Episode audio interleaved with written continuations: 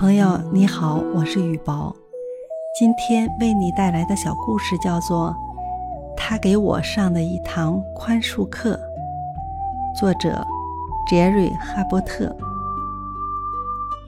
四十三年的时间似乎很长，长的足以使人忘记一个熟人的名字。我自己就有过这样的经历。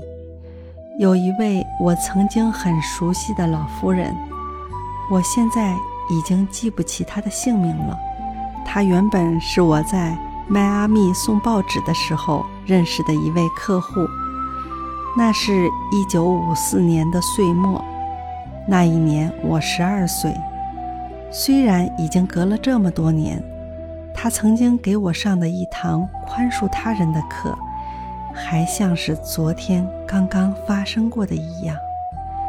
我只希望有一天，我能把它传授给其他人。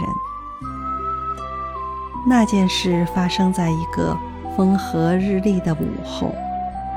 那天，我正和一个朋友躲在那位老夫人家的后院里，朝她的房顶上扔石头。我们饶有兴味地注视着石头。从房顶边缘滚落，看着它们像子弹一样射出，又像彗星一样从天而降。我们觉得很开心，很有趣。我拾起一枚表面很光滑的石头，然后把它掷了出去。也许因为那块石头太光滑了，当我把它掷出去的时候，不小心。它从我手中滑落，结果砸到了老夫人家后廊上的一个小窗户上。我们听到玻璃破碎的声音，就像兔子一样从老夫人的后院里飞快地逃走了。那天晚上，我一想到老夫人后廊上被打碎的玻璃，就很害怕。我担心会被抓住。很多天过去了。一点动静都没有。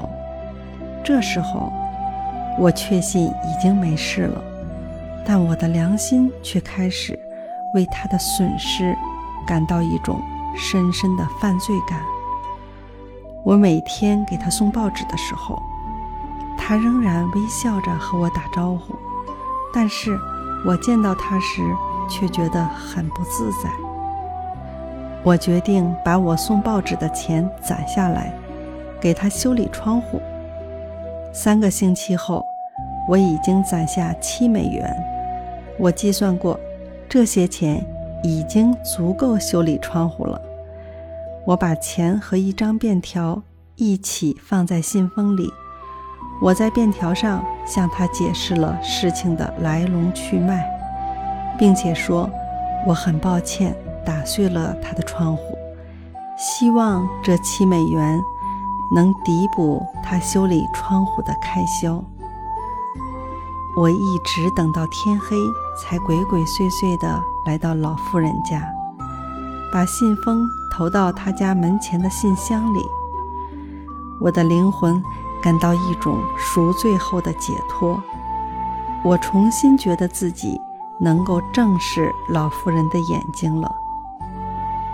第二天，我去给老妇人送报纸。我又能坦然面对老妇人给予我的亲切温和的微笑，并且也能回她一个微笑了。她为报纸的事情谢过我之后说：“我有点东西给你。”原来是一袋饼干。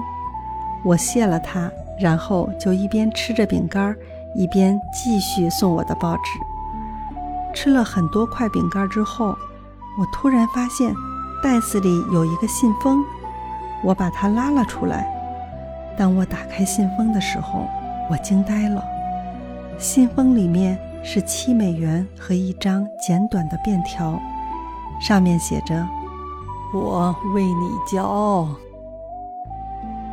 故事讲完了，朋友，如果别人无意间伤害了我们，请以文中这位老夫人。